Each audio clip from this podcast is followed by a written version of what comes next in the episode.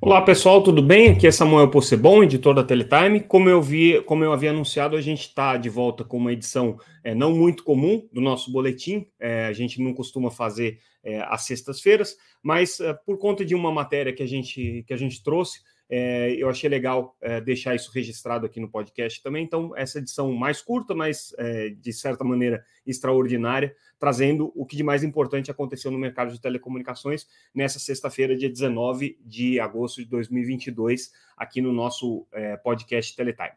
Bom, é, a notícia é, que eu queria comentar com vocês é com relação à Fibrasil. Tá? Essa semana foi uma semana importante é, no mercado de redes neutras por conta de dois é, anúncios que foram feitos, é, ambos as, os anúncios relacionados à Fibrasil, que é operadora de rede neutra é, ligada à telefônica. É, o primeiro anúncio foi a parceria, o, o contrato com a Sky, para que a rede de fibra ótica que a Sky vai começar a implementar para os seus clientes utilize a infraestrutura da Fibrasil. Na verdade, a Sky iniciou né, o seu serviço de Fiber to the Home, é, anunciando que a Fibrasil seria parceira não exclusiva, então, quer dizer, outros provedores de, de redes neutras devem também estar é, tá sendo é, é, celebrados aí junto com a, com a Sky dentro dessa estratégia, mas a Fibrasil foi a primeira. E o outro anúncio foi é, também um acordo é, de, de operação utilizando a rede da Fibrasil, da Vero, que já era cliente é, da Vital também. Então, é, um grande provedor de internet aí fechando esse acordo com a Fibrasil. No caso especificamente da, da é, é Sky, né, o interessante desse acordo, né, e isso aqui foi destacado na reportagem que a gente fez ouvindo o presidente da, da Fibrasil, o André Krieger, o importante desse acordo é que é a primeira vez que a gente tem uma operadora é, que não tinha infraestrutura de fibras, zero é, acesso à rede de fibra, não tem infraestrutura própria nenhuma, entrando no mercado que é absolutamente dependente do mercado de fibra. Então, no momento em que a Sky opta pelo modelo de Fiber to the Home, é, ela obviamente está é, tá precisando é, de uma infraestrutura para levar isso para os clientes e optou aí por uma infraestrutura de redes neutras. No caso da Vero, é, ela já é usuária de redes neutras com, com, a, com a Vital, ela já tem algumas cidades que ela está fazendo cabeamento com a Vital, é, mas ela optou por ter uma segunda prestadora de rede neutra. Tá? Então, essas duas é, essas duas modelagens, vamos dizer assim, consolidam e reforçam a ideia de que o mercado de rede neutra é viável no Brasil. Essa é a avaliação do André Krieger, que é CEO da Fibrasil. A gente fez uma entrevista com ele e aí ele contou um pouquinho mais como é que funcionaram esses dois acordos, da onde que vieram esses dois acordos, né? No caso especificamente da Vero, por exemplo, ele tem um relacionamento já de muito tempo com o presidente da Vero, já conversa com ele é, há mais de um ano e aí o momento para fechar é, o acordo operacional, o contrato operacional, foi no momento em que a Fibrasil é, concluiu o seu processo de separação da rede da Vivo e conseguiu criar todas as APIs, todas as, as ferramentas para que um novo provedor pudesse conectar essa rede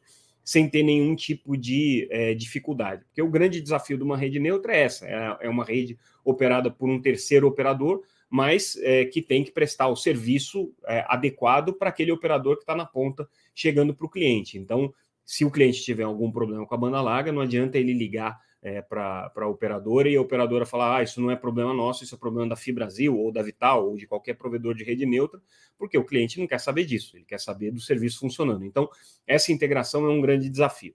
Então, nessa entrevista, ele comenta um pouco isso com a gente, fala também sobre é, por que, que ele acha que o mercado de banda larga está dando uma patinada. Se a gente olhar os números da Anatel, nesse, nesse primeiro semestre especificamente, mas já no final do ano passado, a gente vê que o mercado de banda larga não está crescendo, né? Ele está basicamente estagnado. E aí a suposição é, do André Krieger, que é uma pessoa que conhece imensamente aí, o mercado de banda larga, porque atuou nele é, há muito tempo, já desde 2010, que ele está é, diretamente relacionado aí ao desenvolvimento do mercado de banda larga no Brasil é, o que ele coloca é que o período da pandemia foi um período que, em que se acelerou e que se antecipou muita demanda por banda larga.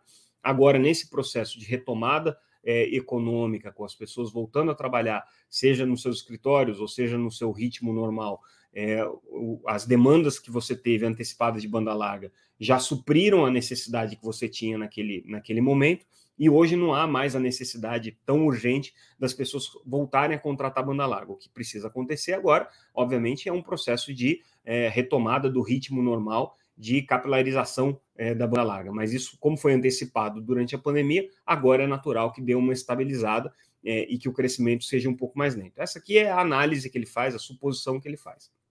Um outro ponto interessante que ele coloca aqui na entrevista que ele deu para a gente é o, o que, que, ele acha que vai acontecer agora com, com o mercado à medida que você tem um processo de consolidação de empresas e de amadurecimento. Então, assim, o, o mercado de banda larga hoje ele está 40% dele centrado em operadores regionais e locais. São operadores que, em muitos casos, né, atuavam de uma maneira mais improvisada, mais informal, vamos dizer assim, eram empresas menores sem tanta capacidade, e com a chegada das operadoras de rede neutra e também com o processo de consolidação que está acontecendo entre essas empresas, é, é, natural que você tenha uma profissionalização dessa infraestrutura, que você tenha uma melhor qualidade dos serviços. O grande desafio aqui é o desafio de você conseguir manter isso dentro dos patamares de preço atual, né? São patamares aí que são regrados muitas vezes por um processo de hipercompetição, você tem cinco, oito provedores de banda larga na mesma cidade, né? E isso faz com que os preços sejam achatados. Agora, com esse processo de consolidação, é, você conseguir manter, manter esses, esses patamares de preço e, ao mesmo tempo, garantir qualidade da rede, qualidade da infraestrutura, todos os investimentos que são necessários para que é, as redes neutras operem, por exemplo, ou que as empresas se integrem às redes neutras, esse é um grande desafio. E aí, por fim, o ponto que ele comenta aqui é se o mercado de provedores de banda larga, de ISPs, já comprou e já entendeu o modelo de redes neutras. No entendimento dele, é, isso é um processo que ainda está amadurecendo, amadurecendo, as empresas ainda não têm plena consciência do, do valor que as redes neutras podem agregar, mas no entendimento dele, é, o, o, a aquisição é, do, do, a parceria que está sendo feita agora entre a Vero e a, e a, e a Fibrasil, e também a parceria que está sendo feita entre a Sky e a Fibrasil, reforçam um pouco esse modelo. É, eu quase cometi aqui uma, uma, uma, uma, uma falha de, de, raciocínio ao falar em aquisição, mas tem um pouco a ver com isso também, porque recentemente a Sky, é, a, a Fibrasil, é, e, a, e a Vero teriam entrado, segundo algumas notícias que saíram é, no mercado, num processo de, de conversas para aquisição da Vero pela Fibrasil. É, o Krieger, na, na, entrevista que ele deu para a gente, ele não comenta nenhum tipo de negociação desse tipo, ele diz que é, não, não, não, não vai entrar em detalhes, nem confirmando, nem desconfirmando que haveria alguma negociação desse tipo, mas o que ele coloca é que é, quando existe esse processo, né, é, o, o, o, interesse da Fibrasil é agregar a infraestrutura, ela não vai ser operador é, de rede para o consumidor final. Então, qualquer negociação que exista ali entre Vero e Fibrasil, que eventualmente exista entre Fibrasil e qualquer outro provedor, é, não vai resultar em um novo prestador de serviço para o consumidor final, mas sim na aquisição de uma infraestrutura. Quem vai prestar o serviço é sempre um operador terceiro, isso segundo ele aqui dentro da estratégia. Aí, falando um pouco de provedores, é, saiu também o balanço da Americanet, uma empresa importante aí que, que é, atua é, em, em, várias regiões, principalmente do interior de São Paulo. E aí o dado interessante é que pelo balanço a gente percebe que eles só nesse primeiro é, semestre adquiriram é, 13, é, 120 mil assinantes de diversos é, provedores é, colocados aí no mercado. Ao todo, eles gastaram mais de 316 milhões de reais em aquisições, então é um número quando você olha assim no conjunto impressionante, né? É, a maior aquisição foi da Mega, que é uma operadora da região de Sorocaba, né? Mas também houve outras é, operações como New Master Telecom, né? E, e, e outras operações é, em, em, outras regiões, inclusive fora do estado de São Paulo, Goiás, é, que foram que foram adquiridas pela pela é, pela Americanet a, a, Byte Web também, é adquirida recentemente, é, essa sim atuando no interior de São Paulo. Então, somando tudo isso, foram 120 mil clientes assinantes adquiridos pela Americanet nesse primeiro é, semestre, com um gasto total aí de mais de 300 milhões de reais. Né? É, isso é importante porque, obviamente, traz aí para a Americanet uma receita maior, então eles tiveram é, um um faturamento aí no primeiro, nos primeiros seis meses do ano de 255 milhões de reais, com lucro de 31 é, milhões e meio, o que é, é, com lucro operacional, né, de 31 milhões e meio, uh, e tiveram, um, obviamente, um aumento no endividamento aqui também, com é, 725 milhões de reais em dívidas. Então, esses são os dados aqui mais importantes do balanço da Americanet que a gente destacou no nosso boletim. E por fim, é, eu queria chamar atenção para uma discussão que aconteceu é, numa, numa live organizada pelo Telesíntese, em que é, o, o, o, superintendente de competição da Anatel, José Borges, comentou um pouco o que, que a gente pode esperar do novo Plano Geral de Metas de Competição, que é a regulamentação que a Anatel faz para regular é, a competição no mercado de telecomunicações, principalmente no mercado de atacado. O que ele colocou de novidade é que deve ter é, uma, uma, adequação do, do PGMC para considerar, por exemplo, os efeitos dos serviços prestados é, pelas empresas OTT, né, pelas empresas é, de internet, sobre os serviços de telecomunicações, então, principalmente voz e vídeo, né? É, de que maneira que a atuação dos OTTs impacta é, o aspecto concorrencial e se isso tem reflexos aqui na, na, nas regras que a Anatel estabelece na relação entre prestadoras. Muito provavelmente vai ter na questão de vídeo, que é considerado um mercado relevante, mas que a Anatel não tinha atuado e que agora, com é, a questão dos OTTs, é possível que TV por assinatura é, deixe de ser um mercado relevante em si, né? A oferta de redes para TV por assinatura deixe de ser um mercado relevante em si. Então, essa é uma, uma das possibilidades.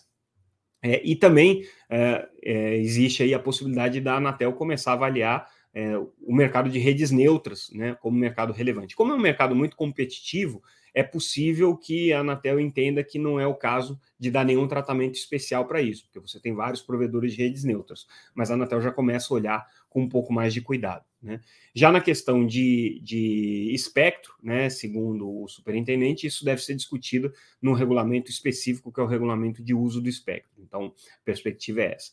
E com relação aqui à perspectiva de mercado, né, é, a executiva da Claro, que participou desse, desse debate, é, ressaltou aí que talvez seja importante é, é, repensar a questão dos pequenos provedores das PPPs, né, como empresas com um tratamento regulatório diferenciado quando você está olhando no âmbito dos mercados locais, porque no mercado nacional ela pode não ter 5% de market share, mas no mercado local, muitas vezes essas PPPs têm a maioria, do, do, do tem a maior parte do, do, da parcela de mercado, né?